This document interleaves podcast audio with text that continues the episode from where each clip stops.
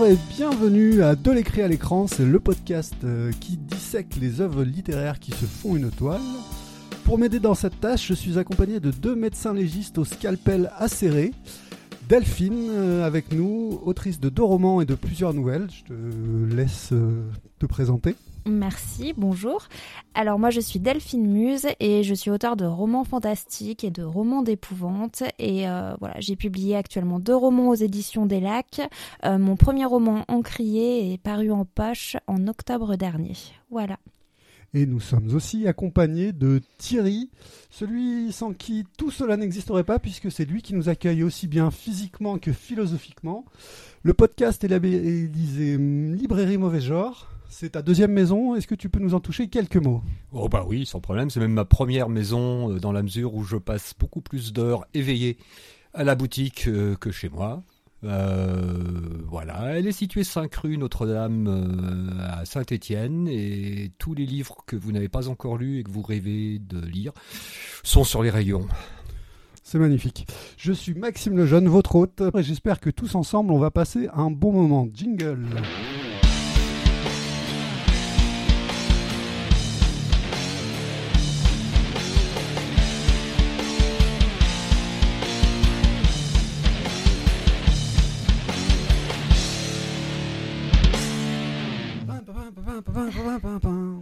Tu fais très bien le jingle. Oui, je te remercie, tiens.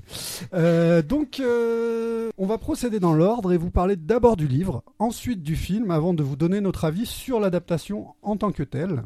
Alors, la première question qui se pose, euh, j'imagine, pour vous tous. euh, oui, on va peut-être commencer par vous donner euh, le titre de l'œuvre qu'on va aborder euh, ce mois-ci. Alors, l'œuvre du mois, donc, euh, c'est un livre qui s'appelle. bah oui, de l'écrit à l'écran, c'est un livre, effectivement. Donc, c'est un livre qui s'appelle La position du tireur couché de Jean-Patrick Manchette et qui a été adapté en un film qui s'appelle lui-même Le Choc. Pourquoi est-ce que j'ai choisi ce livre? Alors en fait, euh, la raison en est très simple. J'ai choisi ce livre parce qu'il y a de ça quelques années, quand j'ai commencé à découvrir euh, le podcast euh, en général. Et J'écoutais euh, d'abord un podcast que je pense que vous connaissez tous ou qui est connu de pas mal d'amateurs euh, de podcasts en général, c'est le podcast de Nanarland. Et en fait, ils avaient euh, abordé le fait que Alain Delon avait fait pas mal d'adaptations de, euh, de polar à partir de livres d'auteurs soi-disant gauchisants. Connaissant Monsieur Alain Delon, c'était intéressant à mes yeux de voir effectivement qu'est-ce qui pouvait en ressortir. Et voilà, et du coup j'ai lu le bouquin, et puis après bah, j'ai regardé le film, et, et on va vous dire euh, qu'est-ce qu'on en a pensé de tout ça. Donc euh, le livre, je pense qu'on va faire, euh, on va commencer par un petit tour de table pour euh, bah, donner nos avis personnels. Et je sais pas pourquoi, mais j'ai très très très envie de commencer par Delphine. Bon, alors moi mon avis a changé entre le moment où j'ai fermé le roman et, euh, et aujourd'hui, mais globalement euh, j'ai apprécié l'écriture qui est très sèche, très cinématographique, mais par contre euh, j'ai trouvé que c'était un roman très misogyne et très raciste. Et euh, après, quand euh, j'en ai appris un peu plus sur l'auteur, j'ai cru comprendre qu'il était d'extrême gauche, donc clairement je, je pense que je suis passée à côté de sa grille de lecture. Thierry, Oui, c'est- très amusant ce que tu dis, Delphine, parce que dans son avis? Mon avis. Oui. Alors, eh ben moi, j'adore Jean-Patrick Manchette, euh, chacun de ses bouquins. Euh, et la position du tireur couché, je suis d'accord avec la critique quasiment unanime. C'est un de ses meilleurs titres. euh, voilà, même si effectivement on peut y voir un aspect misogyne et raciste, peut-être pas. hum, Enfin, non, on aura l'occasion d'en discuter plus avant au cours du podcast. Pour ma part, euh, je dirais tout simplement que c'est un chef-d'œuvre. Euh, je n'ai pas du tout perçu l'aspect euh, misogyne, mais comme le dit si bien Thierry, on va en parler. Pour ce qui est du côté raciste, on va en discuter. Donc, on va en discuter tout de suite, mais d'abord, on va demander à Thierry de nous faire un petit résumé du bouquin, s'il te plaît, Thierry. Voilà, c'est parti.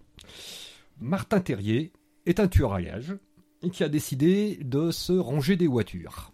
Tout plaquer, prendre euh, son blé et retrouver sa chérie qu'il attend depuis dix ans. Depuis dix ans, le souhaite-t-il et prendre une retraite dorée, euh, ce qui, à 30 ans, euh, largement longtemps. Seulement, seulement, seulement, son employeur, lui, ne l'entend pas du tout de cette oreille. Et sa dulcinée ne l'a pas attendu. Tout barre en cacahuète, rien ne va plus. Martin va devoir accepter, bien malgré lui, un nouveau contrat. Un dernier contrat et ce contrat, le moins qu'on puisse en dire, c'est qu'il ne sent pas bon. c'est magnifique.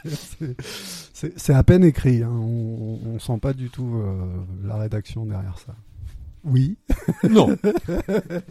Ça s'appelle Préparer son podcast. Maintenant que tu nous as fait le résumé, Thierry, est-ce que tu pourrais nous en dire un petit peu plus sur, euh, cette œuvre en général, mais aussi sur son auteur et, un peu peut-être sur le contexte historique, mais même littéraire euh, de ce bouquin? Oui. Alors, euh, pour le replacer dans la production de Jean-Patrick Monchette, la position du tireur couché vient juste après Fatal et également euh, après Le Petit Bleu de la côte ouest, qui est considéré lui aussi comme un des chefs-d'œuvre de, de Jean-Patrick Monchette. Fatal, c'est un peu compliqué puisque Manchette travaillait pour la série noire. Et euh, le manuscrit de Manchette était refusé par la série noire, qui le trouvait vraiment pas bon. Euh, mais bon, ce sont des éditeurs, ils sont aussi là pour quand même euh, faire au moins trois repas chauds par jour. Et il a été édité en brochet, donc en grand format, aux éditions Gallimard. Et ça a mis Jean-Patrick Manchette très très en colère à la, au moment de sa sortie, pardon. Le livre coûtait 33 francs et Manchette trouvait que c'était vraiment trop cher payé pour euh, un bouquin comme, euh, comme celui-ci. Donc voilà. Donc il a décidé de se venger un petit peu avec le, la position du tireur couché, en ce sens qu'il a revu un petit peu tous ses codes d'écriture et c'est le premier livre de Manchette où euh, il n'y a pas de contexte politique. Alors juste, euh, je me permets de t'interrompre. Oui. Euh, quand tu dis qu'il n'y a pas de contexte politique, dans un sens, est-ce que tu trouves pas que c'est quand même un livre qui est très politique? C'est un livre politique. J'entendais contexte politique euh, dans le sens où les bouquins précédents euh, de Manchette, Nada, euh, l'affaire Ngoustro, pour ne citer que ces deux-là, s'inspiraient de faits réels et hautement politiques. Juste pour rebondir, il y a un événement politique, enfin il y a une petite référence que j'ai trouvé sympa, du coup je la relève parce que je pense que ça va bien là.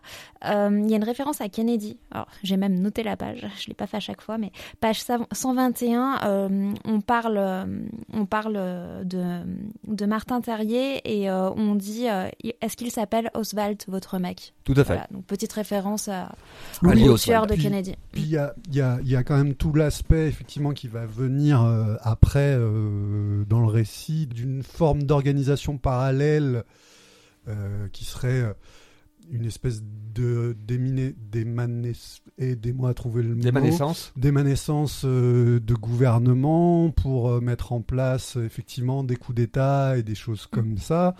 Euh, donc c'est vrai que le, bouquin a été rédigé, on le sait, entre 79 et 81. Donc on est sous Giscard, on est quand même beaucoup dans la France-Afrique. On comprend que Martin Terrier, il a fait ses armes en Afrique. Terrier, c'est un soldat c'est pas juste un tueur, c'est un soldat, c'est très très mis en avant. Moi, ce que j'ai trouvé très intéressant sur, euh, sur la, lecture de ce personnage, c'est quand même le fait qu'il est. Euh, bah, c'est un, un pauvre type, euh, et je dis pas ça de manière péjorative, mais surtout c'est un, un, un, soldat sans c'est un, un, soldat sans cause quoi un peu c'est quelqu'un qui, qui s'est créé sa propre cause euh, qui a un but, et qui, mais qui effectivement n'a pas d'idéologie. Et euh, Delphine, tu vois quelque chose à ajouter? Non. voilà. Euh, bah, tu vas trouver quelque chose à ajouter, puisqu'en fait, bah, on aimerait bien que tu nous parles un peu de, on va dire du style, si ça, si, du style littéraire, si la terminologie te, te convient. Alors, je peux vous parler effectivement euh, du style, de la manière dont, l'auteur écrit et euh, de ce qui fonctionne très bien et qui fait en sorte que ce livre déjà court soit plutôt addictif et qu'on passe rapidement d'un chapitre à l'autre. Bon, déjà, les chapitres sont courts. En plus de ça, euh, il y a beaucoup d'action. En fait, il n'y a pas un chapitre sans action. Et d'ailleurs, au niveau des descriptions, c'est c'est très sommaire. Hein. Enfin, je pense que je pense que vous êtes d'accord. Même si, alors pour le coup, euh, c'est un, un point très positif. Je trouve que c'est un livre qui est très visuel. Enfin, moi, personnellement, j'avais l'impression de regarder un vieux film en noir et blanc. Et même s'il y a peu de détails, même si les descriptions euh, sont très succinctes, eh ben, on a, on a de la matière, on a, on a de quoi voir ce livre. Euh, donc, style épuré. D'ailleurs, presque à l'arrache parfois. Enfin, à un moment, il y a la biographie de Terrier, mais elle est, en, elle est faite en dix lignes, quoi. Et euh, ça va super vite et on nous raconte tout, euh, sa mère, son enfance, etc. Et... Donc voilà, ça va très vite. Il y a un suspense qui va crescendo avec encore une fois beaucoup de scènes d'action. On a l'histoire de l'appartement retourné, de la filature, euh, de la mort de sa première petite copine, le colis du chat qui est absolument incroyable. On en parlera peut-être un peu plus après.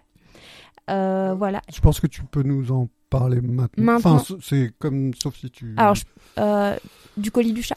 Ben, par exemple, non, mais après, si les, exemples précis que tu, tu, tu souhaites aborder. Euh, ouais, alors du coup, euh, comme je vous disais, euh, ça va, ça va très vite. Il y a plein d'actions et, et c'est à chaque fois des scènes assez fortes. Donc, Terry arrive dans son appartement qui est tout dévasté. Donc, euh, bah, nous, côté lecteur, on ne sait pas trop ce qui se passe. Son chat a disparu, voilà. Euh, on se doute que, que c'est son ex-copine qui vient, qui, qui, vient de quitter, euh, voilà, qui s'est un peu énervée, mais on ne sait pas trop, voilà. Un peu énervée Elle a tout retourné. Après, il y a cette histoire de filature. Donc, lui, il s'en va. il vient d'annoncer à au type pour qui il bossait, donc Cox, que, bah, que pour lui c'était terminé, hein, qui, qui s'en allait, sauf qu'il commence à être filé. Donc euh, il y a cette histoire, ça va très vite d'ailleurs, enfin je vous le raconte comme si c'était long, mais en fait ça se passe vraiment très très vite. Euh, donc euh, il est filé, on se demande qui c'est, ce qui va se passer, etc. Ensuite, où j'en étais? Oui, donc il apprend très rapidement bah, que son ex petite amie est morte en fait, qu'elle s'est fait assassiner, et il reçoit son chat. C'est assez. C'est pas une scène très très joyeuse, mais en gros, il reçoit dans son hôtel où il se pensait anonyme, où il se pensait plus ou moins à l'abri, il reçoit euh, ce, ce, un colis et à l'intérieur c'est un aquarium où son chat est euh, éventré et euh, bref. C'est quasiment une scène digne d'un récit d'horreur quoi. Mais tout à fait. Non vraiment elle est très bien, enfin elle est très bien imagée. On voyait bien le, le chat mort en fait flotter dans cet aquarium et ce que j'ai trouvé plutôt angoissant dans cette scène c'est que bah, c'est qu'en fait on comprend qu'il y a quelqu'un qui lui en veut beaucoup et ce quelqu'un sait où il se cache en fait. Et euh, ce qui euh, fonctionne, enfin ce que j'ai pas forcément apprécié, mais qui peut fonctionner, je pense, c'est cette histoire d'amour qui donne vraiment beaucoup de corps euh, au héros où euh, vraiment il a une motivation, euh, il a euh, ce fantasme adolescent, voilà, qui, qui, veut retrouver. Donc c'est Anne dans le livre qui, bon, ils se sont fait une promesse à 16 ou 18 ans, quand je reviendrai, tu m'épouseras, etc. Et, et, lui il revient, tu sens l'enthousiasme. Donc Delphine nous a exprimé sa, sa, dernière phrase avec un enthousiasme détonnant. Hein, C'était, on sent que tu as été très touché par. J'ai été très touché par cette histoire d'amour, vraiment. J'y repense. C'est marrant parce que je, je bah, du, coup, on va, on va, on va peut-être aborder ce, ce sujet-là aussi. Quand je, je, parlais justement tout à l'heure de, donc du, je décrivais Martin Terrier comme étant un pauvre type. L'expression n'est pas très bonne, hein, mais j'arrive pas à trouver la un meilleur euh, mot. Et c'est vrai que tu, as, tu, as, tu as abordé le, fait que, que c'était une histoire adolescente, une histoire amoureuse d'adolescent. Et clairement, psychologiquement, c'est un ado. c'est un ado plein de colère. Euh, c'est quand on a ce chapitre, euh, il y a un chapitre entier qui est consacré à son adolescence, à son histoire avec avec Anne. Quand Mais c'est pas un chapitre, c'est dix lignes. Non, non, dix, lignes, c'est dix lignes, c'est son, c'est le passé de son père. Mais t'es sûr que c'est un chapitre complet? C'est un court chapitre, hein, mais c'est ça tient ça tient sur un chapitre. Après, on, vérifiera ça euh, plus tard, puis on se battra euh, ensemble, euh, ou pas. Mais c'est, c'est, c'est, il part plein de colère. Ce qu'on n'a pas précisé, c'est que s'il est si en colère au départ, c'est que, il, enfin, il y a une histoire de lutte des classes. Mais en fait, ce qui l'a mis très en colère, c'est qu'il a été repoussé finalement par Anne et surtout par ses parents du fait de son milieu social. Les parents, enfin voilà, la, famille de Anne, enfin, ce sont des gens plutôt aisés. Et lui, il est arrivé et il a été euh, moqué, euh, si je dis pas de bêtises, il a été moqué sur sa, son manque de culture ou, euh, ou en tout cas sur sa culture différente. De pas savoir comment utiliser ses couverts. Et il est rejeté clairement par le père d'Anne, euh, mm. qui lui dit que de toute façon, euh, il gagnera pas d'argent, il est rien, et il le fait sortir par la porte de service euh, de la maison. Et c'est là qu'on comprend ses motivations à lui de revenir dans la ville de son enfance en disant Regardez, je suis devenu quelqu'un. Ouais, c'est vrai, et c'est assez. Moi, je rebondis sur tout ce qui a été dit jusqu'à présent, parce que dans, dans, la structure du bouquin, comme tu en parlais, les personnages sont quasiment archétypaux.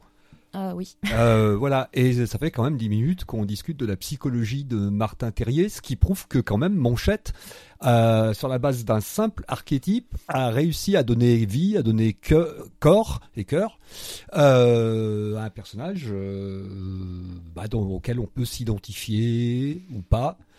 et ça, c'est, je trouve, d'un point de vue technique littéraire, c'est, c'est relativement fort, quoi. voilà. Et c'est là que mon avis a aussi évolué par rapport au livre, c'est que quand je l'ai refermé, euh, je suis beaucoup restée sur l'archétype euh, très euh, viril, voire presque masculinité toxique de, de Terrier.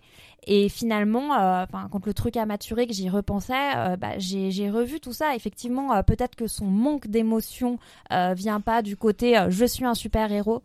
Je parle pas. Ça, non, non, non, non, vas-y, vas-y peut-être que son... ce que je voulais dire. D'accord. Donc peut-être que son manque d'émotion vient pas du côté euh, je suis un super héros intouchable, etc. Mais peut-être effectivement qu'il y a une faille et que il y a une dépression sous sous, sous ah j'ai à parler. Merci. Mais alors du euh, coup tu n'avais pour toi vraiment à la première lecture euh, il, est, il, tu ne trouvais pas la faiblesse en fait?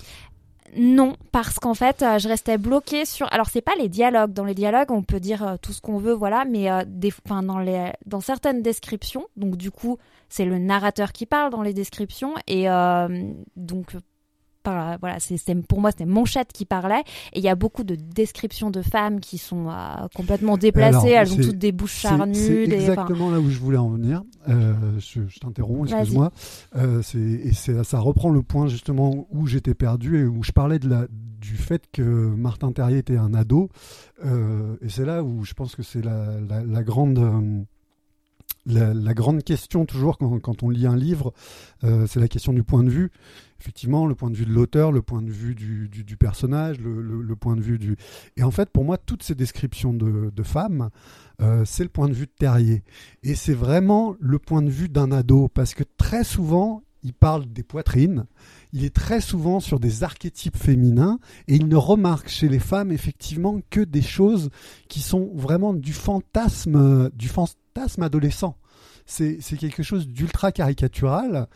Et en fait, euh, mais justement, c'est là où je, moi, je, l'entends vraiment comme ça. C'est, euh, il, a cette vision, euh, cette, cette, vision des, des, des, des, femmes qui, qui, sont toujours, qui ne sont qu'objet de désir quasiment. Oui, effectivement, euh, ton, ton point de vue, ton point de vue et je pense que ton point de vue est juste. Qu'effectivement, oh, on merci, a. Delphine. Non, non mais effectivement, peut-être qu'en fait, le narrateur c'est aussi Terrier, mais du coup, ce qui fonctionne pas, selon moi, bah, c'est le personnage d'Anne qui vient pas du tout remonter, euh, remonter le niveau et qui est. Enfin, voilà. Non, vous comprenez pas ce que je veux dire? Si, si, si, ah, si, si, mais je pense que Anne, elle est. Euh, Anne, elle est. Euh, Anne, elle n'existe pas dans la vraie vie. Je veux dire. Alors, je suis pas entièrement d'accord avec toi.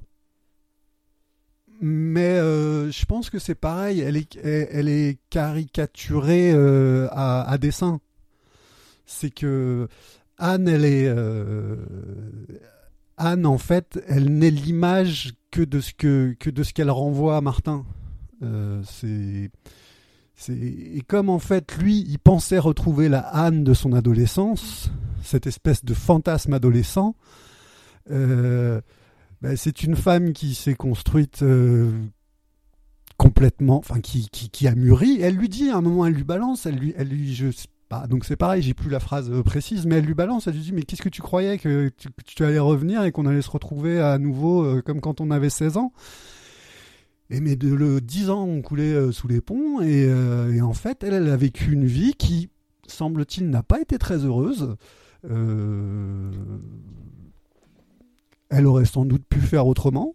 Là où je suis, là où je suis un peu d'accord avec toi, où elle est, elle est caricaturale effectivement, elle aussi, mais euh, mais à dessein, euh, il me semble. C'est-à-dire que c'est pour qu'il soit encore plus euh, perdu face à cette femme qui de toute façon ne correspond pas du tout à, ce qu'il attendait quoi. C'est c'est un truc et et il y a peut-être un sujet qu'il faudrait aborder quand même à propos de tous ces personnages, c'est l'alcoolisme. Parce que Martin, il a quand même un déjà euh, un, un, joli, un joli palmarès. Mais alors Anne, c'est. Alors Anne, elle est, elle est alcoolique. Enfin, ah, elle, Anne, est, elle, elle est... est, présentée. Alors c'est pas, enfin, je crois pas que ce soit écrit clairement qu'elle est alcoolique, mais elle est présentée comme quelqu'un qui a besoin de boire. Ouais. Ah ouais, mais sa consommation d'alcool euh, pendant les toute sa présence dans le livre est, astronomique. Hein. Et Martin boit beaucoup au début.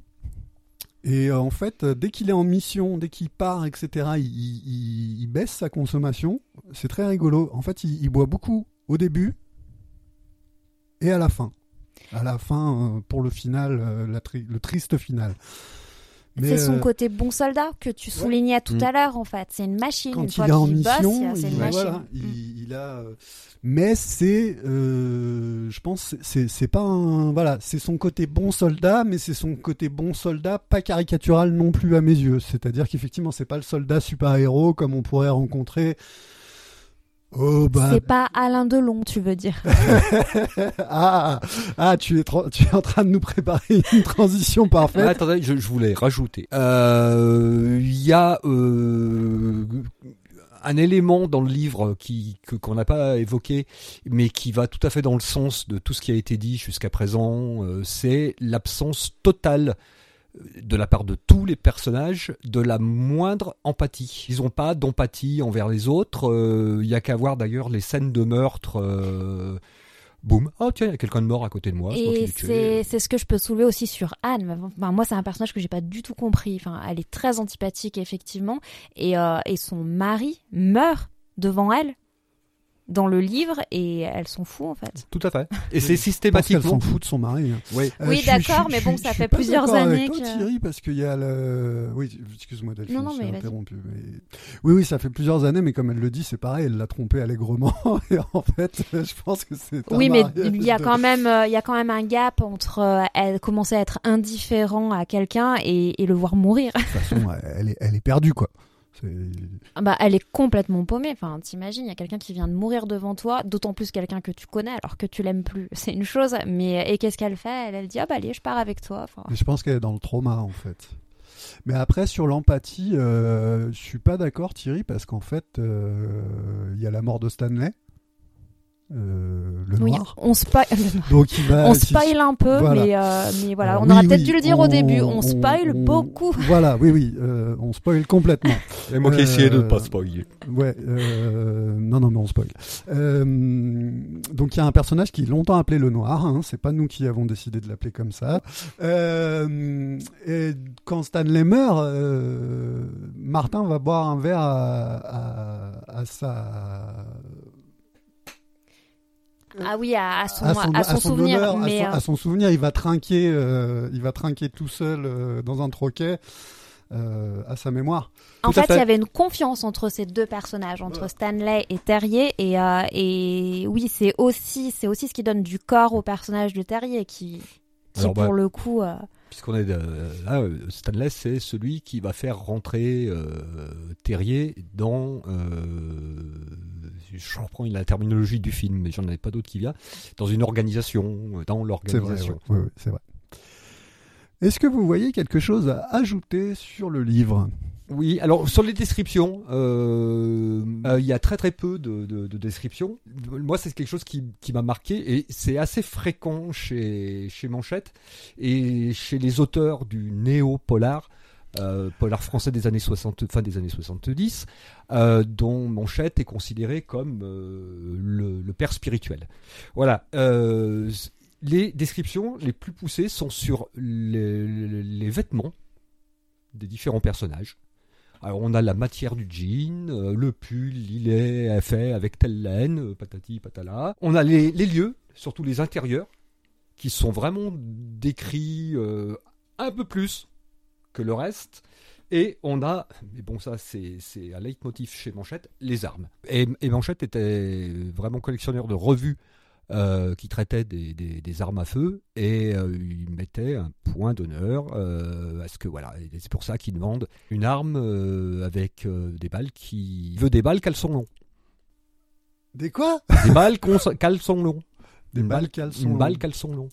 Bon ok, elle est ratée. Ah, qui a le son. Ah oui, d'accord. Ah ouais, oh là là. Oh, oh, mais- oh, merci Thierry. Je pouvais pas m'en empêcher, je t'avais promis que j'en mettrais une quand même, une vanne.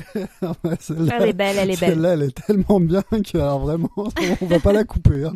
C'est- C'est merveilleux. Bon, je pense que sur cette euh, sur, sur cette extraordinaire boutade de Thierry, on va pouvoir passer à la deuxième partie euh, du podcast, sauf si Delphine a quelque chose à ajouter. Je voulais ajouter quelque chose sur la fin que je trouve intéressant. euh, à la fin, en fait, euh, Terrier se prend une balle euh, dans la tête et il survit, n'est-ce pas? Parce que bon, euh, voilà, c'est Michael Myers, on sait pas trop, mais le type il survit.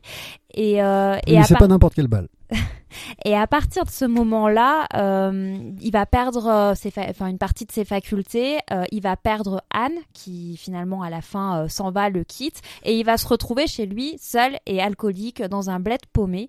Et bah, en fait, c'était le cas de son père, qui lui-même avait été blessé par balle à la tête. Et, et en fait, il y a un côté très déterminisme social en fait dans, Oui, tout dans à fait. cette dans ce final où finalement le type il a tout fait pour s'en sortir et à la fin il a juste reproduit. Euh, Là, il revient au point de départ. Ouais. Moi, j'ai beaucoup aimé le twist euh, final, euh, bah, cette, ce retour au début, quoi, à se Ah, retrouver mais, dans euh, la situation Alors, de son moi- père. moi, ce, ce- même, ce- ouais, ce- c'est- ce- c'est super. ce- ce final, je, je le trouve euh, extraordinaire. Et, et en fait, ça se termine dans cette espèce, effectivement, de, de scène de déterminisme social, un peu, et avec cette phrase formidable de fin, euh, qu'on qu'on ne vous spoilera pas, vous avez qu'à lire le bouquin, euh, qui explique tout. Et, et c'est juste, euh, c'est juste pour ma part, extraordinaire. Quoi. C'est, c'est quelque chose qui est. euh, c'est un bouquin complet, en fait. Avec ce final euh, qui est, J'étais en est train très de réfléchir dans les autres bouquins de, de, de, de Manchette. Il me semble que c'est le seul bouquin où il utilise la technique du, du, du twist, quoi, d'une fin complètement euh, inattendu. ouais. Euh, bon, ça se finit comme ça se finit, bien, mal, euh, à chacun de voir selon ses, ses- ses- son- son- sa propre opinion sociale. Hein. Ouais, ouais, ouais. Je pense Mais pas parce qu'on que- puisse vraiment dire que ça se termine bien quand même. Non plus, hein. non plus. Ah, il meurt pas. Oui, voilà. Non, mais c'est Voilà. ça que je voulais dire, c'est qu'on est vraiment dans ce truc en fait où c'est ni l'un ni l'autre quoi. C'est c'est plus fin que ça en fait. Et c'est en ça, comme je le disais au début, que c'est un manchette qui, au niveau de la structure, euh, est totalement différent de tout ce qu'il a fait euh, avant. À, à l'issue de l'écriture de la position du, du tireur couché, euh, Manchette notait dans son journal que à l'avenir, il essaierait d'arriver sur une façon de raconter des histoires qui serait un petit peu, je le cite, du James Hadley Chase post 68 art. Ouais. Attention. Bref, sur, sur cette euh, superbe citation, on va passer à notre deuxième partie. Euh, jingle.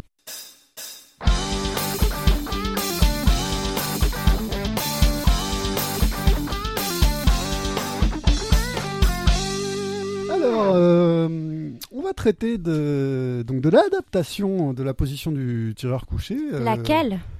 Laquelle? Parce que T'as vu les deux peut-être? Absolument pas. T'as as raté quelque chose, moi je te le dis. Alors on va parler de la première adaptation de la position du tireur couché qui s'appelle Le Choc, qui a été réalisé en 1982. Euh, par euh, quelqu'un dont je vais dire beaucoup de bien d'ici quelques minutes, euh, par Robin Davis, donc, enfin Robin Davis, il a un nom à consonance anglo-saxonne, mais pourtant il est né à Marseille. Vous me direz, ça n'empêche pas, mais ça n'est pas le sujet. Peut-être que son père est américain. Peut-être qu'il ne l'est pas. bon, excusez-moi, il est à Marseille, on va pas patauger dans le pastis non plus. Hein. Waouh, waouh, waouh, waouh. Donc comme pour le livre, on va faire un petit tour de table pour euh, connaître les opinions de chacun et de chacune sur euh, ce, chef-d'œuvre. Je pense qu'on peut, qu'on peut, qu'on peut déjà le dire. Je vais demander à Thierry de nous donner son avis. Je m'attendais à quelque chose. Euh, je me demandais en fait euh, quand tu m'as dit ouais un film avec Alain Delon, euh, Patu Petana. Je savais ce que Monchette euh, en avait dit. voilà, bref. Ton avis Thierry? Mon avis Thierry. eh ben c'était moins pire que ce que je redoutais. Je t'avais prévenu. bah attends, tu me dis qu'il faut que je sois bref. Oui oui, je, je, je sais. Mais c'est pourtant embêté. Ah d'accord. Delphine Même avis que Thierry, c'était moins pire que ce que je pensais. Euh, mais j'ai pas du tout adhéré ni au jeu d'acteur ni aux scènes d'action euh, complètement irréalistes. Et alors là, euh, pas de. en termes de. Alors, j'ai trouvé que le personnage d'Anne qui a changé de prénom parce qu'elle devait pas assumer s'appelle Claire dans le donc c'est euh, oui donc le personnage d'Anne qui s'appelle Claire dans le film euh, qui n'est en fait plus du tout le personnage d'Anne qui hein. n'est plus du tout le personnage d'Anne. Euh, bah j'ai trouvé que du coup on corrigeait un peu les erreurs les ah erreurs ah ouais, moi j'ai trouvé vraiment que j'ai trouvé que ce personnage était beaucoup plus crédible et, et moins étonnant que le personnage ah d'accord. Bah, on va encore avoir des choses ah plein de choses à dire il me semble pour ma part, euh, alors oui, je suis assez d'accord avec vous. Je m'attendais à bien pire. Je pense pas du tout pour les mêmes raisons que vous. Je vais vous faire un court résumé euh, de ce film, parce que bizarrement, contrairement à ce qu'on pourrait penser, euh, Le Choc, qui est une adaptation de la position du tireur couché, ne raconte pas tout à fait la même histoire. Le héros a le même nom. Merci Delphine. Donc effectivement, le héros a le même nom et justement mon court résumé de ce chef-d'œuvre commence par le nom de notre héros. Martin Terrier travaille comme tueur à gages pour une mystérieuse organisation. Après une dernière mission au Maroc, il rentre à Paris et annonce à son patron, un certain Cox, qu'il se retire. Celui-ci refuse, mais Terrier ne change pas d'avis. Alors qu'il prépare son départ, son ex-femme, Jeanne, qui gère son argent, l'informe qu'elle a investi tout son bien dans un élevage de dindons en Bretagne peu après, il s'aperçoit que l'organisation a déjà lancé un tueur à ses trousses. Après s'être débarrassé de celui-ci, il part pour la Bretagne et rencontre Claire et Félix, les exploitants de son élevage de dindons. Claire tombe amoureuse de Terrier. Mais un jour, un groupe de terroristes allemands débarque à l'exploitation. Terrier a en effet exécuté leur leader des années plus tôt. Il parvient à leur échapper avec Claire, mais c'est désormais qu'il ne sera plus en sécurité nulle part. Alors, ouais, en plus, on fait même la bande sonore. Dans un entretien accordé à Nicolas Saada en 2006, Paul Schrader, revenant sur l'intégralité de sa carrière, dira à propos de son film américain Gigolo que, pour expliquer à Richard Gere la psychologie de son personnage, il lui a montré Alain Delon dans le plein soleil de René Clément. Regarde ce type. Il comprend qu'il lui suffit d'entrer dans une pièce pour qu'on ait l'impression qu'elle s'illumine. Delon en est parfaitement conscient, et c'est ce que le personnage de Gire doit également comprendre. C'est pas mal ici, mais maintenant que je suis là, c'est encore mieux. Si je vous ai lu ce petit extrait, c'est parce qu'en fait j'ai un peu l'impression qu'à un moment ou à un autre, on va tous s'acharner sur Delon. Et personnellement, je trouve que c'est un petit peu trop facile. Donc euh, je vais juste m'exprimer euh, avant de revenir vers vous sur... Euh, sur en fait euh, un personnage que j'ai eu euh, le malheur de reconnaître, euh, de rencontrer sur un personnage que j'ai eu le malheur de rencontrer via un bonus présent sur le Blu-ray du, DVD. sur le Blu-ray. qui est le réalisateur de, cette œuvre, qui s'appelle Robin Davis, donc personnage dont j'ai toujours, déjà parlé tout à l'heure, Robin Davis, de Marseille, quoi. Si en plus je fais les assassins. On n'est pas sorti. on est- on En est plus, ça fait plus sud-ouest que. Ah ouais, mais il est né à Marseille, c'est pas de ma faute. Ah, mon Oui. accent, tu veux dire Ouais, non, Tu trouves Robin Davis Tu veux que je le refasse non, ça va, on peut circuler. Bon. Allez, on avance. On avance, on avance. Alors, euh, Robin Davis, donc euh, dans, dans cette interview qu'il donne sur le, le Blu-ray, euh, en fait, c'est juste, c'est une caricature, le mec. Il est prétentieux, mais c'est pas croyable. On a l'impression que le type a réalisé euh, 150 chefs-d'œuvre et Robin Davis, j'en avais jamais entendu parler. Et du coup, euh, bah, c'est vrai que quand on voit cet entretien, en fait, euh, le monsieur euh, se défausse de tout en fait, notamment beaucoup sur Delon. Euh, et la première de ses excuses, c'est en gros, c'est pas ma faute, c'est la faute à Delon qui voulait plus jouer un anti-héros. Ok, Robin, c'est bien. Dans ce cas-là, t'avais qu'à pas faire le film. Euh, pour moi, le plus gros problème, en fait, limite de ce film, c'est qu'en fait, euh, on sait pas ce que c'est. On sait pas si c'est un polar, on sait pas si c'est une comédie, parce qu'il y a des aspects franchement comiques. Enfin, une comédie qui fait peut-être pas exprès, hein, mais euh, Une dire, parodie, tu veux dire? une parodie, oui, oui, oui, oui. oui, Et même encore le comique dans une parodie. Euh, vo- voire, voire même, euh, voire même une romance, quoi. Donc voilà. Donc en fait, je voulais juste te dire que bah, Robin, euh, c'est bien beau d'en mettre plein euh, la gueule sur les autres, mais euh, à un moment, faut regarder un peu ton travail. Euh, c'est pas pour rien si ton dernier film euh, pour le cinéma, il y avait Florent Pagny dedans. Et puis à un moment, faut arrêter de te la raconter comme ça. Cela étant dit, on va juste très très rapidement faire un petit point box-office. Euh, donc euh, le choc sort en 1982.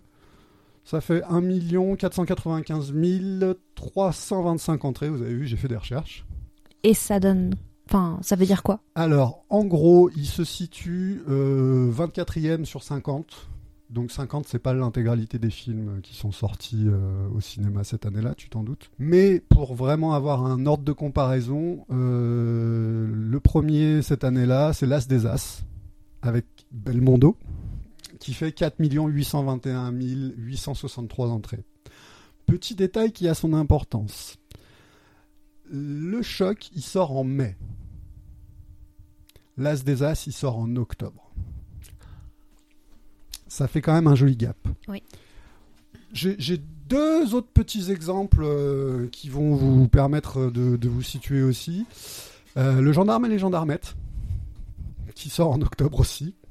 3 774 187 entrées. Je pensais que c'était beaucoup plus vieux Le gendarme et les gendarmettes? Oui. Non, non, mais c'est le dernier hein, de, la, de la de série. la série. Et le Père Noël est une ordure, il se situe un tout petit peu en dessous, à 1 475 006 entrées.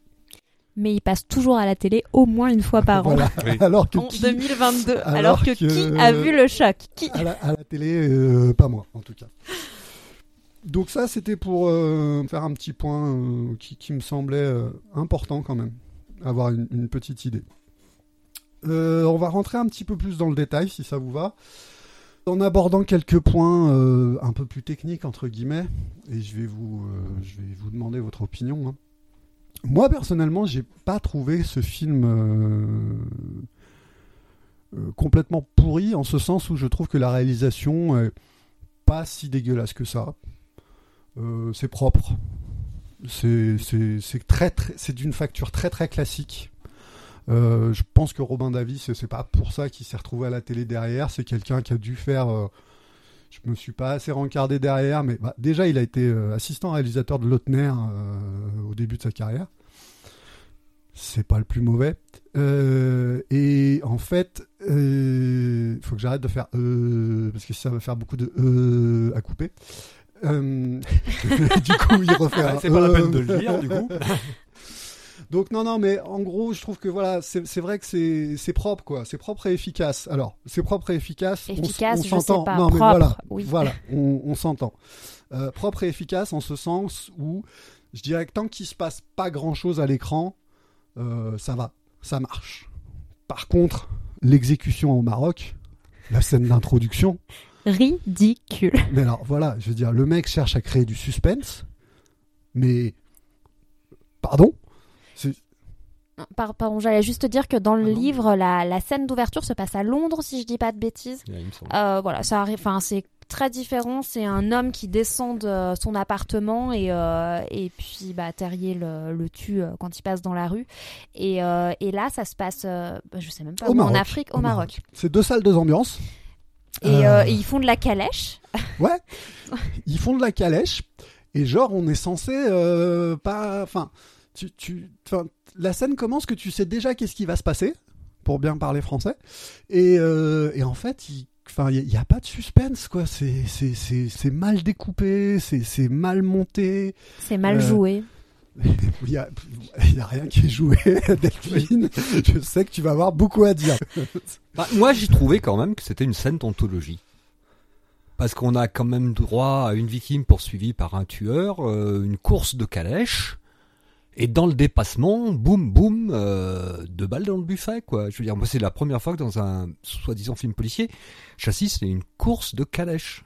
Et t'imagines après, il s'enfuit avec sa calèche pour et il pas être. s'enferme avec sa, voilà, il s'enfuit avec sa calèche. Déjà, comment une calèche double une autre calèche en Ah bah. étant sur le même rythme Oui, oui, oui, voilà, ouais, il y a ça, quoi. Clap, j'attendais la calèche des flics par derrière. On avait l'impression que c'était au ralenti, le truc, ça n'avançait pas. On savait ce qui allait se passer, mais ça n'avançait pas. C'est ça, puis t'as ce truc, effectivement, où t'as une espèce de... Enfin, tu sens que le mec, il veut faire du suspense, mais...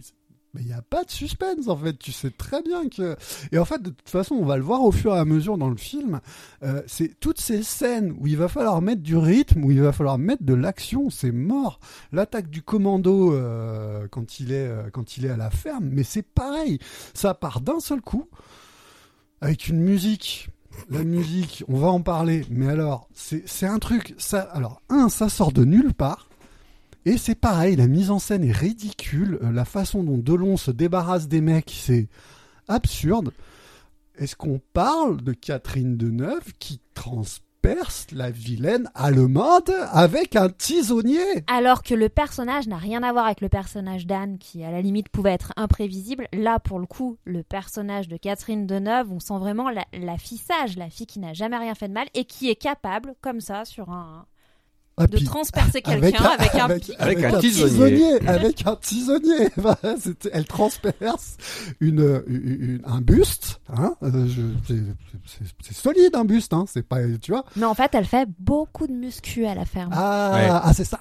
Ah, Oui, non, mais je veux dire, il faudrait ré- réhabiliter quand même la, la profession de, de, de paysan. Euh, c'est un travail physique qui donne du muscle, de la tonicité musculaire et une aptitude à réagir face à une situation euh, inattendue, euh, de la Et meilleure et dangereuse d'une façon totalement efficiente. D'accord, ok Thierry. Euh, bon, après, on, on va pas y passer trois heures, hein, mais l'attaque du repère de Cox, c'est pareil. Enfin, voilà. En fait, on est, on est sur ces scènes d'action qui ne sont pas des scènes d'action, quoi. C'est, euh, c'est mou. En fait, moi j'ai vraiment eu l'impression, alors c'est pas un reproche vraiment envers Alain Delon, peut-être que peut-être qu'on lui a demandé de jouer comme ça, mais j'ai vraiment l'impression que c'était une ode à Alain Delon. Euh, il arrivait et alors comme on disait dans le livre, Martin Terrier a peu d'émotions, mais alors là, euh, Alain Delon, mais Ouais, il est en dessous encore, il a creusé et il est en dessous. Je- je- alors, on, va parler de Delon, hein, on, on va, on va, on va, on va, on va en parler. Euh, là, moi, je dirais que même presque Delon, il, il peut rien, quoi. C'est que. Je, Oui, mais parle- du je coup, il n'y a pas de tension, tu vois, parce qu'il arrive, oui. en fait, il sait qu'il va y arriver. Ah oui, alors oui, oui, ça, ça sur, sur, euh, sur, sur, sur ces différentes scènes, oui, c'est c'est sûr que ce qui n'aide pas en plus, c'est que de toute façon, euh, on sait que le mec va s'en sortir parce que c'est Alain Delon. Ça, c'est sûr que ça joue beaucoup. Mais tu vois, tu prenais, euh, tu prends le, le- les, les polars de Bébel euh, dans les années 80, euh, qui ont souvent été réalisés par des mecs qui avaient quand même un peu plus de bagages. Euh, les scènes d'action, ça dépotait un peu plus, quoi. T'étais, euh, t'étais un peu moins dans l'ennui. Je dis pas que c'était toujours euh, non plus exceptionnel. C'est la- convenu. La- la- oui, ça- ouais, pas toujours, parce que alors moi j'ai beaucoup aimé la, la, la, la scène de la mort de Cox. Euh, donc le type euh, récupère son flingue. Il y a deux personnes en face de lui. Euh, Alain Delon qui le tient en joue. N'est-ce pas? Voilà. Et puis il y a l'autre gars qui a posé son flingue pour ouvrir le coffre. Et sur qui euh, Cox tire-t-il en premier? Eh ben, euh, sur le gars qui Qui a posé est son en train, flingue. qui a posé son flingue. Bah oui, mais parce qu'on va pas tuer Alain Delon. Oui, mais il aurait pu le rater. Bah, il aurait pu le blesser, au moins. Ah, au moins, Mais- au moins, au moins. Non, mais voilà, il y a, il y a- puis il y en a plusieurs comme ça, quoi. Je veux dire, euh, suite à ça, euh, quand le copain lui dit euh, ah c'est moi le méchant, c'est moi qui t'ai envoyé les Allemands et tout et tout. Donc là, on spoil encore. hein. Euh, là, il y a un vrai problème parce qu'en plus, Martin euh, a capté que Michel avait tué son épouse. Hein, je sais pas Ah si oui. vous vous souvenez. Oui, oui, bah oui. Puisqu'il trouve les poils de chat, euh, etc. Euh, on sait pas ce qui se passe. Euh, il va quand même dans le repère de Cox avec lui, il se laisse quand même euh, mettre en joue et tout. Donc on est effectivement, comme tu le disais Delphine, toujours dans ce truc où en fait euh, il, il sait tellement qu'il va s'en sortir que Ouais, du coup, on, a, on, on, on tremble pas pour lui, en Ah fait. Et puis, ouais. il- Ah, lui non plus C'est un peu pas plat. pour Voilà, lui. mais du coup, c'est un peu plat. Il y a pas, ouais. Ah et bah, puis, il y a même oui, pas d'émotion. Il pourrait être en colère, mais non, il y a rien. Il y a rien qui. Bah, après, rien. ce qui est, euh, Robin Da- Davis explique euh, encore une fois dans, dans ce, même si moi je remets quand même beaucoup en question tout ce qu'il explique dans, dans son interview, hein, il y aurait eu un premier script, si j'ai bien compris, qui aurait soi-disant plus correspondu au roman. Bon, il n'y avait pas de Michel dans le roman, il n'y avait pas de, mais effectivement dans cette. Alors, est-ce qu'il y a eu des manipulations, euh, sachant que le scénar a été, euh, a, a été écrit à quatre mains, hein, on, le, on le voit, notamment par les mains d'Alain. En fait, c'est complètement foireux parce que c'est pareil. On a cette espèce de voilà cette espèce de scène où Alain découvre que ouais, on l'appelle Alain, on l'appelle pas Martin parce que je pense qu'à ce stade c'est plus Martin Terrier, c'est Alain C'est ça. Euh, découvre effectivement que euh, Michel l'a trahi et a tué son, son, son ex-femme, donc celle qui lui a récupéré l'élevage de dindons. hein. Et, euh, et en fait, il s'en fout, quoi, il réagit pas. Donc, euh, on, on sait pas, on sait pas où ça mène. C'est c'est quelque chose de, Bah. de- c'est- c'est c'est très. Ça, ça, ça mène à se dire que Michel, euh, c'est- c'est c'est- c'est franchement un, un gros rigolo, quoi. Parce que, euh, alors, euh, arrêtez-moi si j'ai mal compris le truc. Ouais. Euh, il va, tu- il a tué l'ex-femme Ouais. de, de Delon, Ouais. qui garde son argent. Ouais, Donc il vole l'argent. ouais. Comment cet argent se retrouve dans le coffre de, fa- de, de, C'est- de Cox c'est- Alors que, bah, je sais pas si le mec, la- le truc c'était, je veux prendre le fric. Il tue la nana, il prend le fric, il se casse. Non mais il y, a un- y, y, y a gros bordel de toute façon. Hein. C'est un truc où euh, parce que moi tu vois le personnage de Michel, je, je le trouve pas inintéressant. On comprend un moment qu'il est camé. euh, alors moi perso, je, trouve que cette scène au tout début, quand euh, Alain rentre de chez lui et débarque dans son appartement, qui ne correspond en rien à l'appartement de Martin Terrier dans le roman. Euh, effectivement, le personnage de Michel, donc, qui est, je trouve, assez bien interprété par, excusez-moi, je regarde sur mes notes, Étienne Chicot. Euh, on, on parlera un peu du casting plus tard, si vous le souhaitez. Euh, je, je trouve que le personnage est pas dégueu, quoi. Puis il est pas, il est pas mal joué. Euh, Et le retournement à la fin donne. euh, Enfin, apporte un peu. euh, Enfin, apporte quelque chose aussi. euh. Ça m'a un peu rappelé euh, dans le livre, en fait, Maubert qui finalement est pas la personne qu'on pensait qu'il était. Ouais, mais mais mais mais, mais c'est euh, ça n'a ni queue ni tête. C'est c'est pas c'est pas clair quoi tout ça. Mais du coup voilà, moi je trouve que le mec joue bien.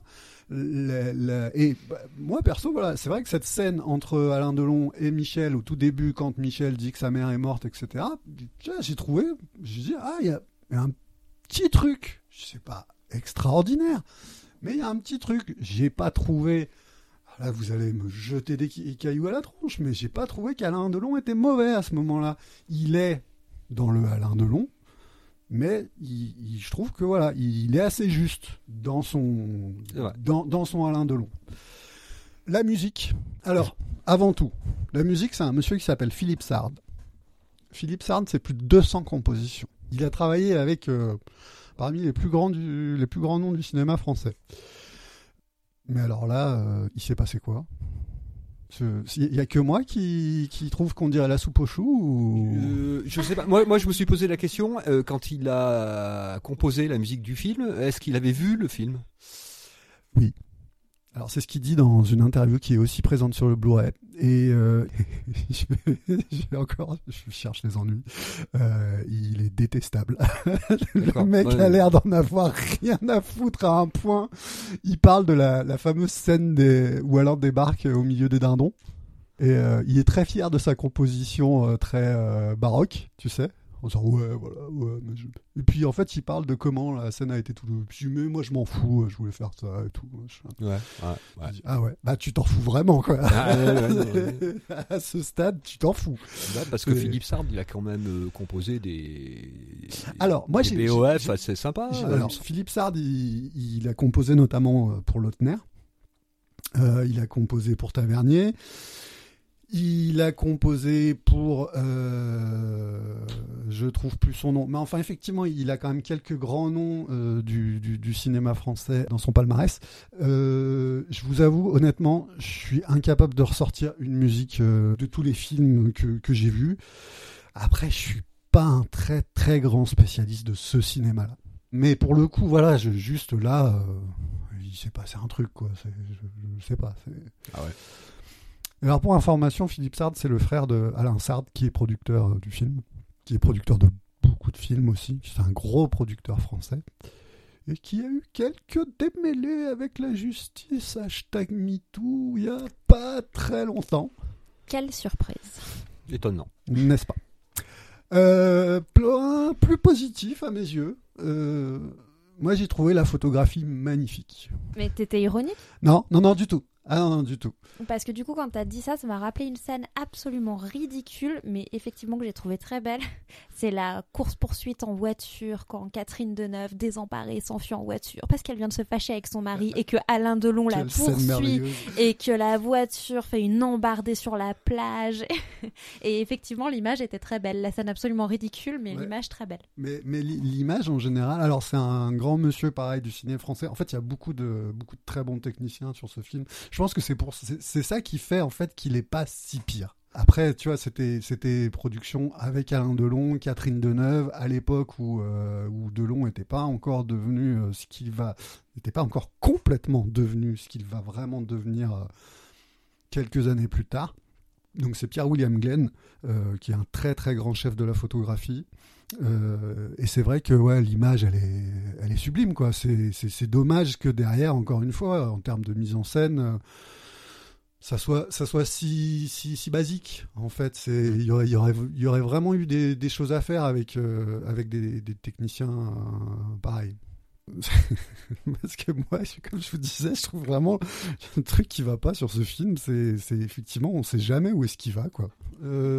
Film noir, bon, ouais, il y a, il y a le, on est potes avec Michel et tout, l'organisation, ouais, on quitte pas l'organisation comme ça et tout, c'est des bad boys et tout, machin. Après, voilà, t'as des aspects comédie, euh, la scène du, la scène du horreur, on prend pas le taxi. Je sais pas si vous vous souvenez cette scène où il, il est avec son ah ex-femme. oui, oui. Il y a pas de taxi, on prend le bus. euh, C'est très bien le Ouais, bus, voilà, c'est très puis- bien le bus et tout. Puis après, il débarque dans la maison de, dans, dans la maison de cette extraordinaire actrice euh, Ah qui est Stéphane. Audran, euh, où t'as tous les animaux. Mais euh, les machin. animaux dans ce Ah, film, c'est quoi le problème Ouais, ouais, il y a un truc Alors, il y a les- chevaux qui, donc des calèches, qui Ouais. sont pas là dans le livre.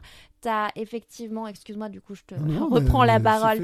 Mais euh, l'ex-femme euh, de Martin Terrier, qui n'est pas dans le qui n'est pas dans le livre d'ailleurs, mais qui est dans le film et qui a des animaux exotiques chez elle, euh, genre une panthère, je sais plus, Ouais. attachée au pied de l'escalier, enfin Un perroquet. un, Ah, un perroquet, perroquet, improbable. un et puis évidemment chat, tous ces dindons, pourquoi Voilà, un très gros Voilà, chat. il y a le chat au début, bon qui est aussi dans le livre, il y a le chat Oui, d'Alain mais- et Delon. puis il y a le très gros chat de l'ex-femme de, Oui. du- qui s'accroche à la veste. De... C'est un truc, tu dis, mais, mais qu'est-ce qui se passe là d'un seul coup euh, euh, Il y a euh, toujours dans l'esprit un peu comédie, euh, l'homme de main de Cox, là, le- qui se prend une baffe, euh, qui est toujours un peu bonhomme, Ah euh, Mm. machin. Qui... Mais en fait, euh, il se passe quoi? Ouais, c'est un peu, c'est un peu perché. Par contre, il y a un personnage qui est très euh, fidèle au livre, c'est Cox pour le coup. Il Mm. est, il est à Ah, tu trouves? Ah, moi, je l'ai, enfin, je- quand je l'ai vu, je me suis dit ah bah tiens, c'est le Ah seul ouais. personnage qu'ils ont repris. Ah ouais. Alors moi je trouve qu'il est. Encore une fois, je trouve que moi le casting il est très bon. Euh, et, et- et quand tu regardes, c'est pareil quoi. C'est que des, c'est que des tronches du cinoche français. Enfin ça, ça fonctionne très bien. Après, je trouve qu'il n'y a pas un moment où il me fait flipper quoi. Mais dans le livre non plus. Ah ouais. Ouais, moi je trouve qu'il fait vraiment. euh, il, est, il est très caricaturé en fait. Euh, tu vois, le type qui pense qu'à bouffer, euh, assis sur, son, sur sa Et- chaise et, et- qui et- attend que le temps Et t'as passe. compris, toi, le, coup de la jambe de Cox dans le film? Attends, c'est quoi la jambe de Bah, tu sais, genre. Il a une patte folle, hein. Ouais, il a une patte folle. euh, Ah, et c'est pas le cas dans le livre. Enfin, je. je Non, non, c'est pas. non, j'ai pas j'ai- le cas. j'ai même pas. Ça m'a pas. Non, il y a une espèce de truc comme ça avec sa jambe. euh, il nous parle de sa jambe et tout. C'est pareil, tu vois, ça fait partie de ces trucs en fait. ça mène nulle part. Il y a des éléments comme ça, tu, tu sais pas pourquoi il y a ça. Alors qu'ils n'ont pas du tout creusé le passé de, de Terrier dans le livre. Mm. Alors les gens qui n'ont pas lu le livre, du coup, doivent vraiment se dire, mais ce personnage est une façade en fait, parce que Ouais. finalement, tout le poids, tout, tout le corps en fait qu'on lui donne dans le livre, euh, il Il transparaît pas. transparaît absolument pas. Ouais, Ouais, c'est. Faut le prendre tel qu'il est quand, quand il arrive. C'est de long. Oui, c'est ça, oui, oui, c'est Alain Delon. Et puis, euh, alors ouais, le troisième euh, petit truc que je verrais, moi, c'est effectivement, euh, bon, bah en fait, c'est une, c'est une romance, hein, avec donc, bah, comme tu le citais tout à l'heure, ce merveilleux accident de voiture sur la plage, le smile d'Alain Delon qui va ah, ah, ah, Catherine et tout, et puis le baiser, t'as, t'as la scène des baffes à l'hôtel où on est vraiment tellement dans ce cinéma français, euh, on s'aime, on se déteste, on s'envoie des gifles et à la fin on s'embrasse. euh, T'as, t'as, t'as puis cette scène d'amour à la ferme, quoi. Mais complètement. Alors attends, on va la raconter pour ceux qui n'ont Ah, pas vu et qui n'auront très certainement pas envie de voir le film suite à. non, non, mais si, regardez-le, regardez-le. Il faut, il faut voir le choc. C'est surtout après avoir lu le bouquin. Ah oui. c'est, important. Je pense. Alors du coup, dans le film, euh, ils ne se connaissent pas, Terrier et elle s'appelle comment dans le film? Claire, c'est ça? Claire. Oui. Alors euh, Terrier et Claire ne se connaissent pas dans le film. Ils se rendent compte parce que elle, elle tient cet élevage de dindons euh, dont vient d'hériter finalement euh, Terrier. Et en fait, ils arrivent et c'est euh, dès le premier regard, euh, voilà, on sent qu'il y a une petite tension. Et, euh, et donc elle, elle dit non, mais moi je suis très heureuse avec mon mari. Première chose qu'elle dit, t'es là, ok. Il ne lui a pas posé la question, mais on c'est parlera même pas du mari. hein. On- on- Non, Félix. non. Ouais, Félix, non. Ouais, je pense qu'on va pas, on va pas s'acharner. Et en fait, un des premiers soirs, il y a une scène de sexe entre euh, Claire et Terrier euh, sur euh, la peau de bête devant la cheminée au milieu du salon pendant que le mari est hein. parti boire un verre. Donc il peut rentrer d'une minute à l'autre, mais alors eux, ils sont tranquilles, ils s'endorment par terre dans le salon. C'est tellement improbable. Mais qui fait ça? Non, puis, puis, puis comment c'est filmé? Enfin, je veux dire, c'est cette espèce de, de, gros plans. Tu sais, on se croirait dans une espèce de, de, de, film euh, érotico euh, très très soft. Euh, c'est du sous Emmanuel quoi. Euh, sauf qu'on voit pas ce qui se passe en dessous quoi. Mais vraiment la, le, le la façon dont ils espècent de créer un romantisme au coin du feu sur la peau de bête. Mais par contre, on peut souligner une chose, c'est qu'il y, a, euh, y a un consentement de la part de Claire. Ce qui n'était pas le cas avec le. Anne, n'est-ce pas? Il se la fait jamais Anne. Mais il essaye. Elle a beau dire non, euh, Mais il non, il essaye. et puis, pas. ah oui, c'est vrai que euh, du coup, c'est elle qui est très demandeuse, mais en Mais même oui. temps, elle dit, elle dit oui et non, quoi, parce que dans, on repart du, dans le livre hein, pour, pour Mm. que vous nous suiviez. Bah oui. Euh, Anne, elle arrive à l'hôtel, elle se déshabille tout en lui disant c'est fini entre nous, euh, ça fait dix ans que cette histoire euh, est terminée, etc. Et en même temps, elle se déshabille, puis finalement, il se passe rien. Et c'est vrai qu'il se passe jamais rien, puisque finalement, elle se tape euh, Maubert, là, où je sais plus son Mm. nom, euh, à la fin. du- À la fin. Moi, puis en plus, de toute façon, euh, Martin n'est pas euh, à quelques petits problèmes de, de ce point de vue-là, qui, ce qui me fait une fois de plus penser qu'il a pas eu tant d'expérience que ça. Dans le livre. Dans le livre, dans le livre, Dans toujours. le livre. Toujours dans Ah le bah, livre. alors, Ah bah, alors- Alain alors, ne peut lui, pas Alain- avoir de problème. Alain n'a jamais eu de problème. Je, veux Ouais, dire, je ouais. pense que même aujourd'hui encore, Alain n'a pas de Pas de problème. Puis de toute façon, je crois qu'Alain a réussi à faire euh, des enfants jusqu'à il y a pas si longtemps que ça. Euh, pour On le félicite. on le fait, on est très content pour Ouais. lui. Euh, pour finir, euh, ouais, je- ouais, juste un petit point sur effectivement bah, le casting vite fait. hein. Moi, je trouve personnellement que Alain Delon, il est parfait, n'est-ce pas hein Parce Mhm. que euh, bah, c'est Alain Delon. Donc non, alors moi, je vais être, je vais être très franc. Euh, Delon, je le trouve dans certaines scènes pas mauvais. Il joue pas en fait. Ben oui. Mais il joue pas. Mais le problème, c'est qu'en fait, il y a des scènes où limite, c'est presque c'est ce qu'on appelle le jeu blanc en France. C'est que euh, donc en fait ça pourrait presque correspondre à ce personnage qui est un tueur, euh, un tueur froid. Le problème c'est qu'après tu vas avoir des trucs genre euh, genre bah, dans la première scène hein, au Maroc quand tu le vois dans son costard blanc avec ses lunettes de soleil jaune. Jaune. qui prend la pose, le mal. Euh, un petit mot sur Catherine Deneuve. Donc, toi, tu trouves que ça marche, Delphine? Alors moi j'ai préféré son personnage que j'ai trouvé, ben, du coup qui avait plus de corps que le personnage Ouais. d'Anne. Euh, par contre j'ai trouvé que c'était dommage qu'il l'avait, alors je sais pas si ce terme existe, mais vous allez me dire si vous le comprenez, mémérisé. C'est-à-dire qu'elle a vraiment, Ouais, elle a ouais, un look, euh, j'ai j'ai pas compris. Alors autant Anne, euh, c'était, euh, elle était hyper débridée, euh, autant euh, autant Catherine Deneuve, donc Claire, euh, là c'est c'est limite ceinture de chasteté quoi. Elle a, Mhm. elle a des robes qui lui arrivent aux genoux euh, et euh, elle pourrait, enfin ils auraient pu euh, montrer une facette plus féminine euh, de ce personnage, enfin Ouais. une féminité Ouais, plus ouais. assumée de ce personnage. Mais par contre, euh, oui, je l'ai préféré par rapport à Anne. Euh, je- moi, j'ai trouvé que ça avait relevé le niveau. Euh. Oui, le, le personnage. Ouais, j'ai trouvé qu'elle avait plus de corps, qu'elle avait une raison d'être ici, euh, pas forcément bien explicitée, mais en tout cas, elle avait une raison d'être qui elle était. On comprenait pourquoi elle aimait pas son mari, on comprenait pourquoi elle, elle décide de s'enfuir. quoi, ouais. Voilà, on peut comprendre que Terrier, voilà, elle a un coup de cœur, il y a un peu ce côté, euh, bah allez, je m'enfuis avec toi. euh. Ah, C'est-à-dire, quand tu compares en même temps Philippe Léotard à euh, Alain, Alain euh, Delon. Oui. il y, a, il y a aussi. euh, Oui, et puis non, mais vraiment, le personnage, il est odieux, le personnage de Félix, le, puis, le euh, mari de, de Claire, il le est odieux. surjeu. euh, Oui. Le surjeu. Ah, le surjeu. euh, La caricature plus plus. Ah, Ah ouais, oui. c'est, c'est- Et pourtant, c'est encore une fois, là, c'est pas du tout euh, un perdreau de l'année. hein. C'est un mec qui était quand même un très bon acteur. Moi, de neuf, je, je trouve que, en fait, je trouve que elle, euh, elle, alors que c'est une actrice qui en est capable, euh, elle est complètement pas dirigée. Et en fait, moi, j'ai l'impression de voir la caricature de la Parisienne euh, Bourges au milieu des champs, quoi.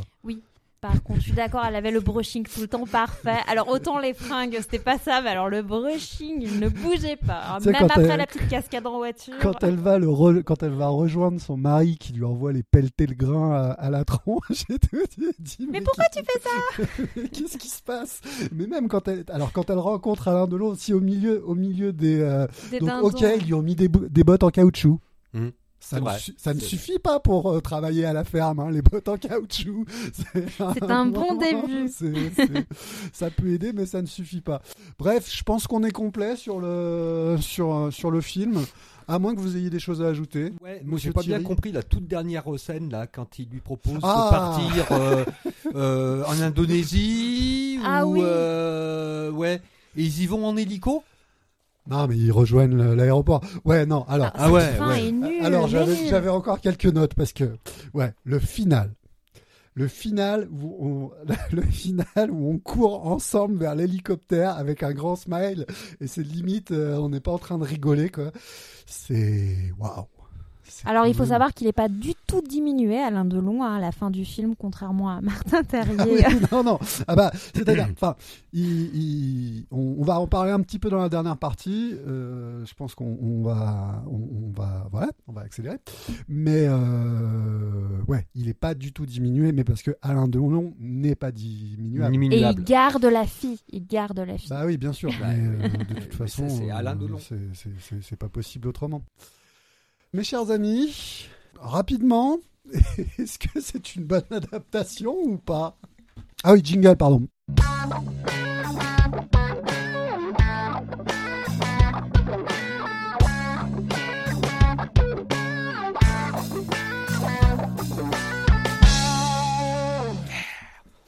Ah, vas-y Thierry, refais-nous ton petit.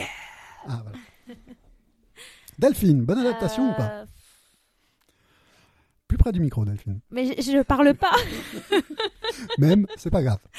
Euh, Est-ce que c'est une bonne adaptation Euh, Je. Alors après, c'est vrai qu'il Alors, faut- j'ai bien aimé euh, le fait que ce soit différent. Enfin, en tout cas, j'aime bien quand le, le film ressemble au livre, mais ça ne me dérange pas que ce soit quelque chose de complètement différent. Et là, en l'occurrence, bah, ça, ça ne m'a pas dérangé que ce soit complètement différent. Euh, c'est ni une bonne ni une mauvaise adaptation. Il y a des choses qui sont plus- qui sont mieux maîtrisées que dans le livre et beaucoup de choses qui sont beaucoup moins bien maîtrisées. Il y a beaucoup moins de fond. le livre est mieux, si c'est la question, mais Ça, peut être la réponse, hein, parce qu'après c'est sûr que c'est une question très compliquée puisqu'on est tout de suite à se dire qu'est-ce que c'est une bonne adaptation ou pas, mais je trouve que tu as... Mais j'ai pas été déçu par contre, euh, j'ai pas été foncièrement déçu. Oui, parce que tu n'avais pas aimé le livre. oui, j'avais pas aimé le livre, c'est peut-être pour ça. J'ai pas été foncièrement déçu, euh, voilà, bah, c'est pas, c'est ni un compliment ni voilà, je m'attendais à pire. Et du coup, je ne trouve pas que ce soit une très mauvaise adaptation. Je ne la regarderai pas à nouveau et je la conseillerais à personne. Mais, mais voilà. Est-ce que tu relirais le livre? Euh, je pourrais relire le livre parce que du coup j'ai un autre regard quand même d'avoir beaucoup étudié, euh, mais lu comme ça en one shot la première fois je me suis dit mais, mais c'est quoi? En fait ils m'ont fait une blague et ils vont me dire non mais c'est pas ça le livre. Thierry je rejoins Delphine tout à fait. Euh, qu'est-ce que c'est qu'une adaptation déjà, au-delà de savoir si elle est bonne ou si elle est mauvaise? Alors pas une thèse. Non, non, non, pas une thèse. Euh, je trouve que le squelette quoi du livre, si on le cherchait dans le dans le film, bah, ce serait un boulot pour un médecin légiste. Euh, c'est ce que nous sommes, je vous le rappelle. Hein. Tout à fait, tout à fait. Mais nous, nous pouvons nous le permettre, donc je me le permets.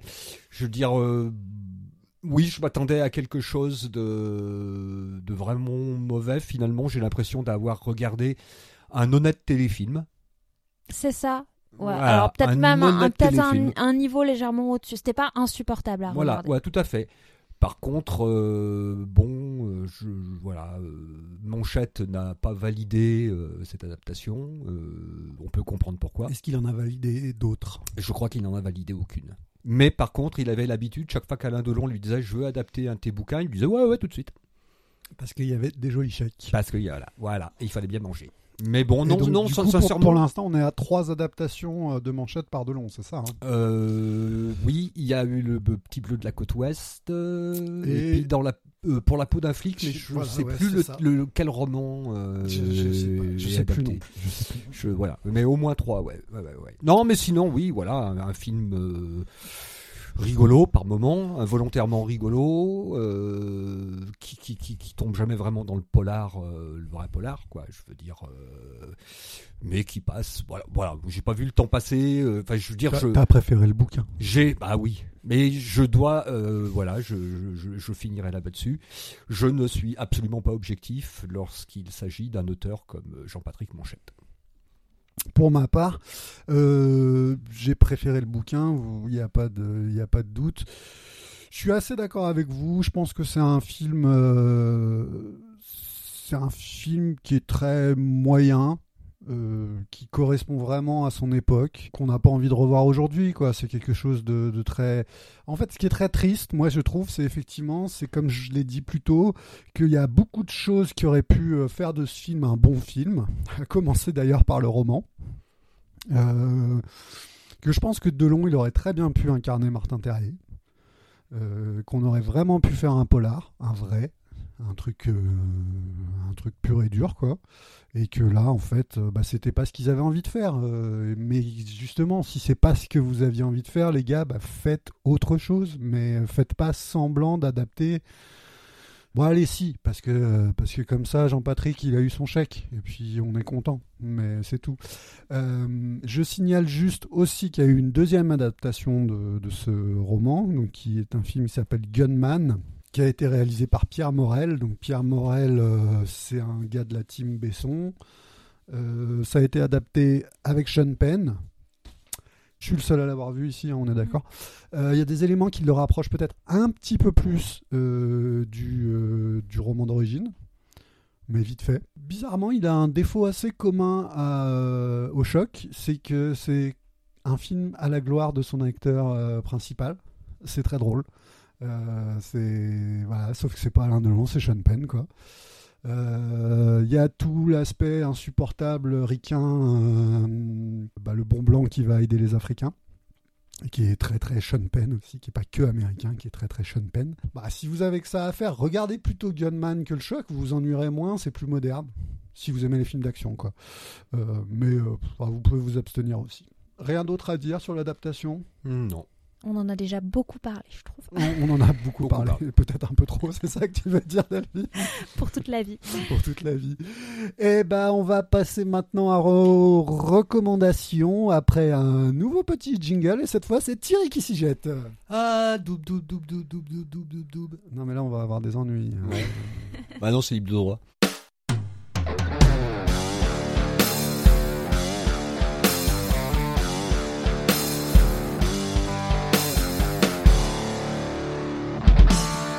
Delphine, qu'est-ce que tu nous recommandes aujourd'hui? Alors, euh, je vais vous recommander Billy Summers de Stephen King. C'est son dernier sorti. Et si j'ai choisi ce roman, c'est parce qu'il met aussi en scène euh, un tueur à gages. Et pour le coup, euh, bah, c'est très moderne. Est-ce que tu l'as lu, Thierry? Pas tu- encore. pas encore Parce que je sais que tu l'avais aussi dans ta, dans ta haute pile à lire. Euh, bah, moi, je l'ai lu à sa sortie. Et euh, c'est aussi. euh, Enfin, c'est une histoire qui peut se rapprocher. Mais du coup, euh, façon Stephen King et sans fantastique. Donc euh, voilà, si vous avez envie de lire une autre histoire de, de tueur à gages, il y a celle-ci.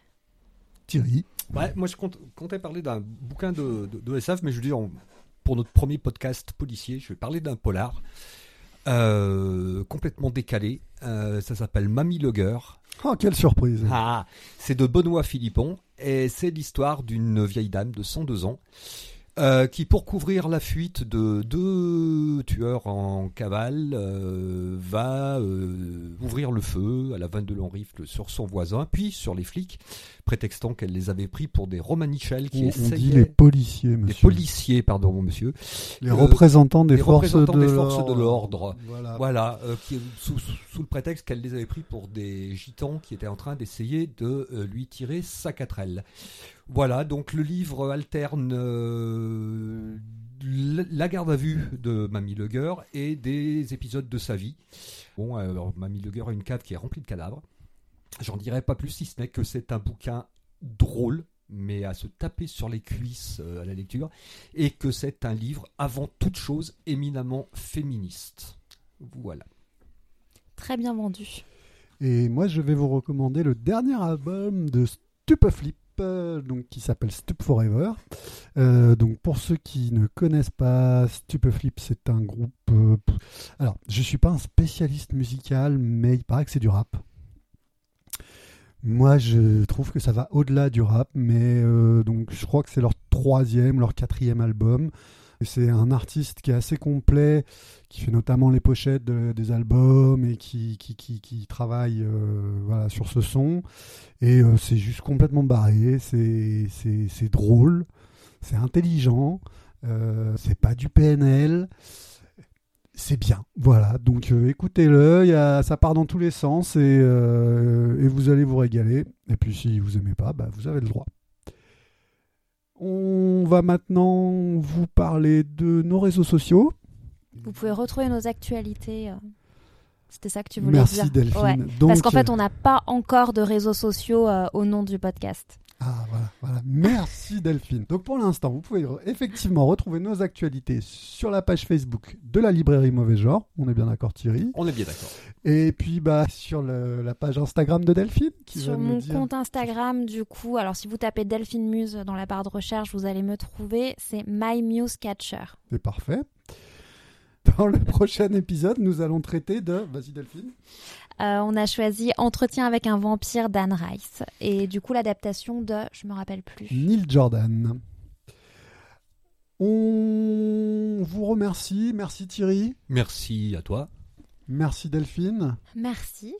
On remercie très très chaleureusement Terry, qui est euh, la personne qui nous a aidés pour toute la technique audio, parce qu'en fait, euh, bah, on est des branques, hein, ça s'entendra sans doute euh, sur ce premier épisode, mais voilà, ça fait longtemps, je pense qu'on avait tous plus ou moins envie d'essayer ce format, le podcast. J'espère que ça vous plaira.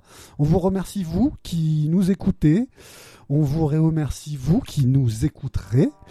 Et surtout, on vous remercie de partager euh, ce podcast euh, aux gens que vous aimez. Et Ou à ceux même, que vous n'aimez pas. bah voilà, il me l'a piqué. Merci pour tous les amis. Passez une bonne fin de journée, une bonne nuit, ou même peut-être tout simplement une bonne journée. Générique de fin.